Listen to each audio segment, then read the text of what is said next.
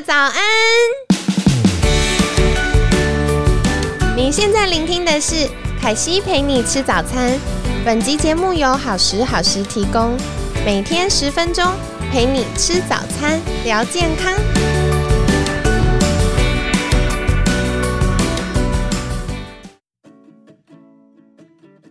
嗨，欢迎来到凯西陪你吃早餐，我是你的健康管理师凯西。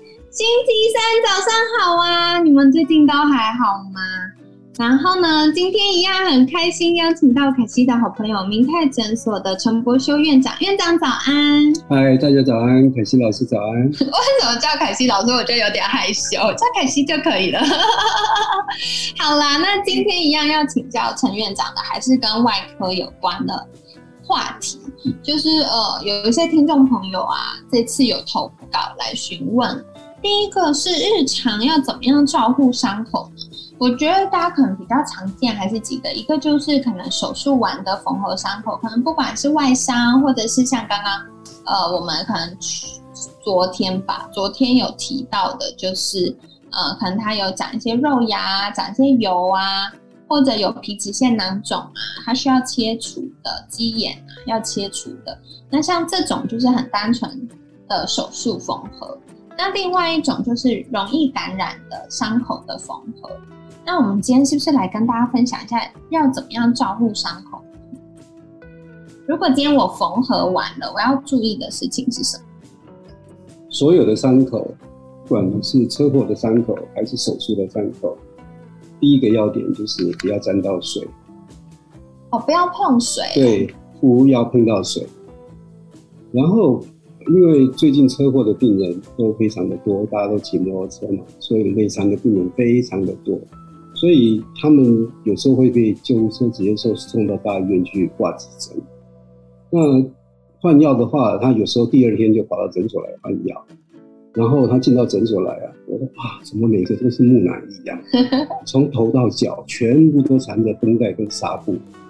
那我都跟病人讲，其实你的擦伤本身是一个很表浅的伤口，事实上把它暴露在空气中，应该是会最快的愈合的方式。可是空气里会有细菌啊，或者是有的时候可能我们动作比较大会回倒这种。这个就是一般大家的迷思，凯西老师讲的，也就是一般大家的迷思。空气中无所不在细菌，因为你包扎，细菌还是可能会渗到你的伤口里面。问题是你伤口包扎的很厉害，它的分泌物事实上是没有办法排除，都会累积在纱布跟你的伤口之间。这种东西细菌最喜欢的，它很容易造成感染。所以一般擦伤的伤口，假如你真的给它包扎起来，又涂上一层药膏的话，那两三天之后你打开，里面一定都是充满了一堆脓汁，然后造成伤口的感染。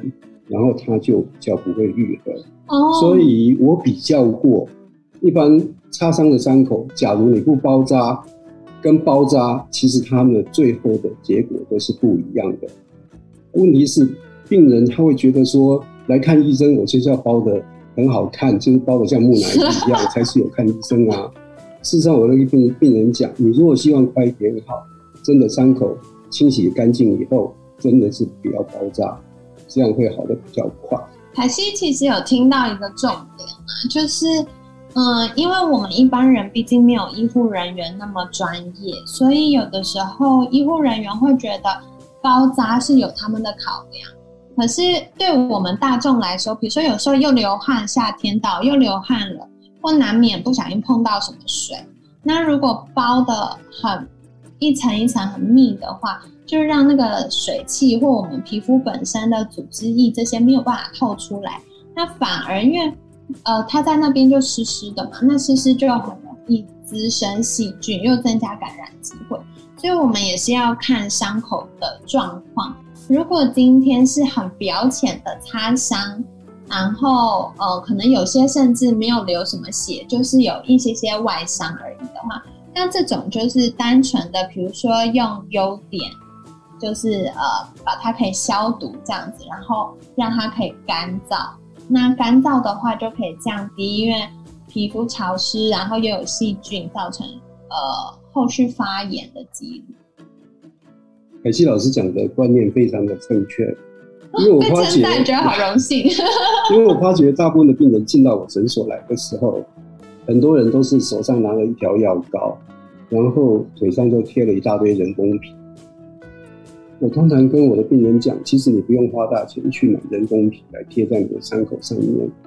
像凯西老师讲的，贴了人工皮，你的伤口真的是没有办法恢复呼吸。可是我要举手，因为大家都很怕呃会留疤，所以人家就是说贴那种人工皮，或者是贴那种呃就是除疤的美容胶带，可以避免留疤。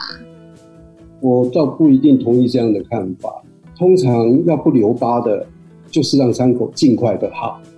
假如你的伤口拖越久，它感染越厉害、越深层侵犯到真皮的话，那留疤是绝对好不了的。哦，这个部分我真的很认同，因为凯西简单翻成白话文跟大家解释好了，就是因为我们的皮肤啊，一般受伤的时候。它其实是会出动我们的免疫系统去保护这个伤口，避免有一些细菌啊或者其他污染物入侵的。但是如果我们比如说像前面讲碰到水，或者用呃不适当的，就是我们每个伤口状况不一样，它需要的护理是不同的。但如果我们自己因为不熟悉这些医疗跟身体运作的状况，选择了不恰当的护理方式呢？就会容易引起它发炎。那反复发炎的话，它就会有几个状况。第一个是它可能本来的伤口没那么大，可是因为发炎、红肿、热痛，它就会让那个受影响的组织范围变大。然后再来的话呢，就是呃，因为它会身，就是我们的身体要保护那个伤口，所以它也会比较容易出现疤痕组织，甚至黑色素沉淀等等的。那就会让大家开始担心，说哦，为什么看起来它没有恢复的这么好？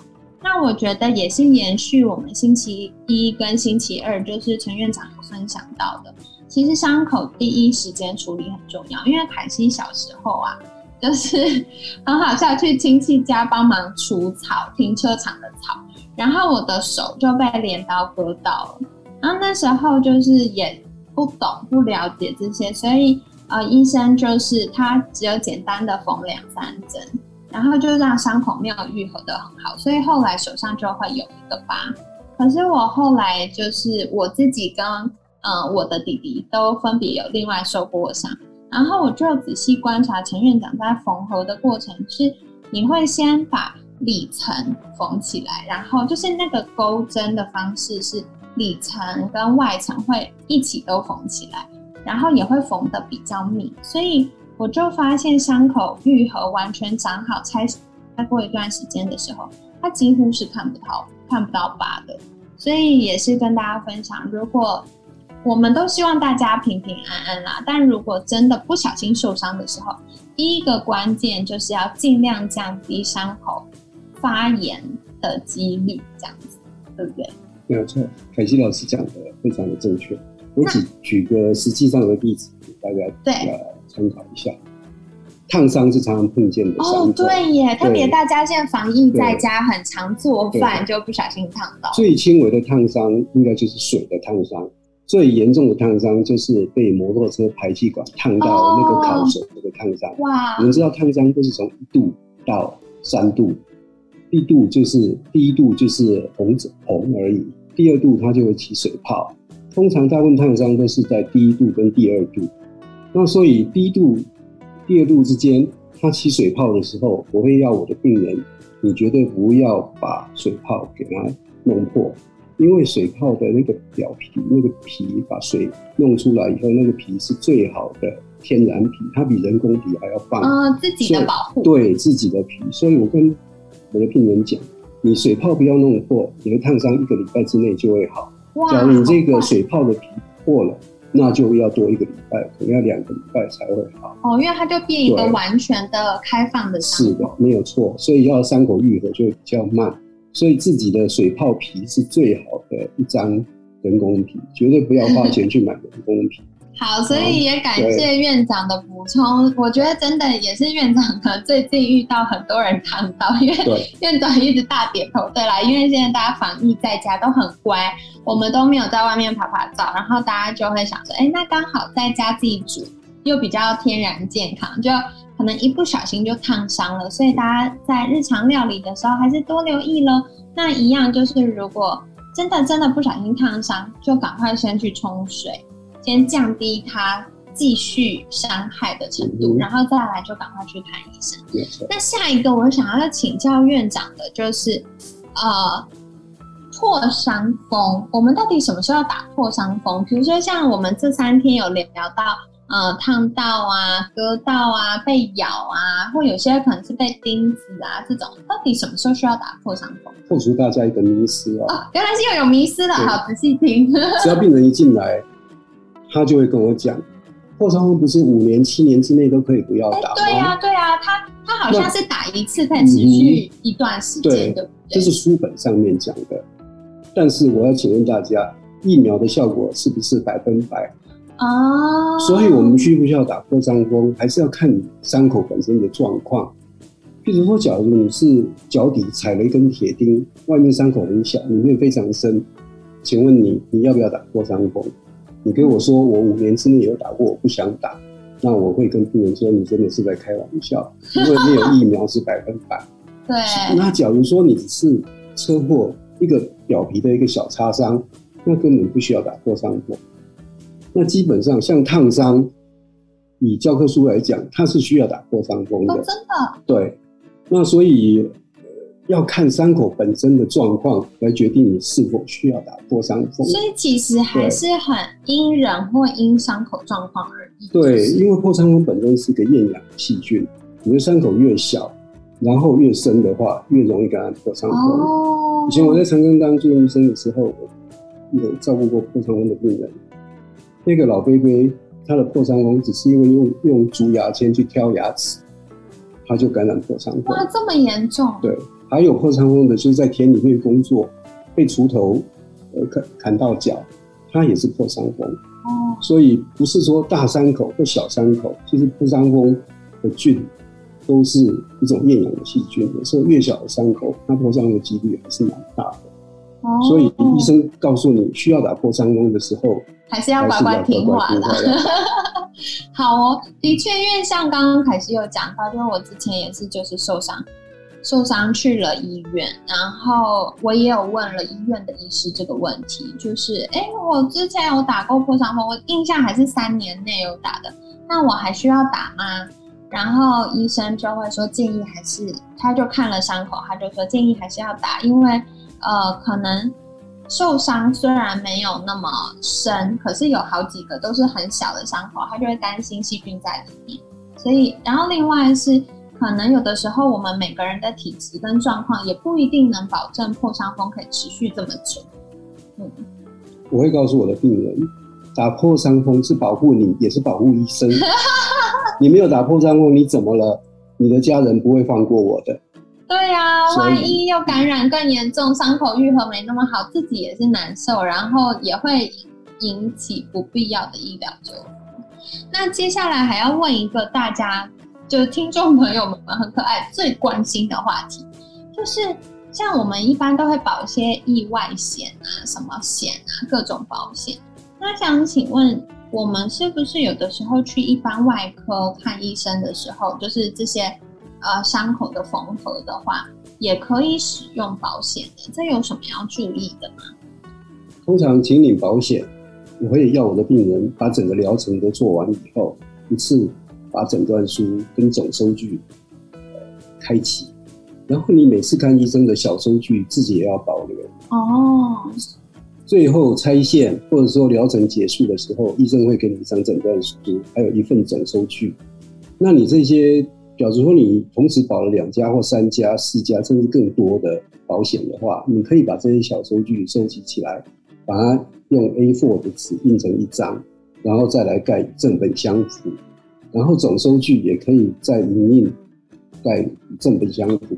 然后你高兴申请几家，你就会申请几家。这都是整个疗程结束的时候，请医生开诊断书、跟收据，还有小收据。诊断书一定要正本，所以诊断书的费用是最后一定要付的。哦，哇，好感谢院长很仔细的分享哦。所以，嗯，我觉得一般就是，如果我们今天受伤了，第一个事情就是先打给我们的保险业务，确定一下我保的保险能不能够在一般诊所的外科处理我的伤口。那呃，如果可以的话，大家可能就是意外险或者是门诊手术险这种大概这种名字的，就是可以在一般诊所处理我们这些小伤口的保险。然后再来呢，收据很重要，因为收据呃，它就是只能开一次，所以大家每一次如果要请保险的话，收据都要收好哦。如果掉了的话，诊所其实是很困扰，没有办法再开的。然后但是呢。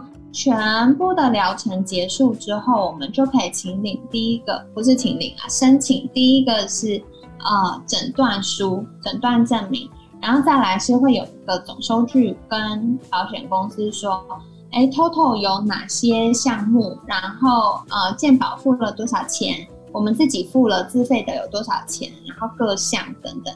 那如果我们今天有不止一家保险公司，那我们就是这些都收好，然后确认一下各家申请的流程，那需要哪些资料？如果都需要呃诊断证明跟收据的话，就是收据只能有一份，所以大家就是把收据影印之后盖与正本相符，代表跟保险公司说，哦，我们的确有这些支出，不过我拿去别家了啦，这样子好吧？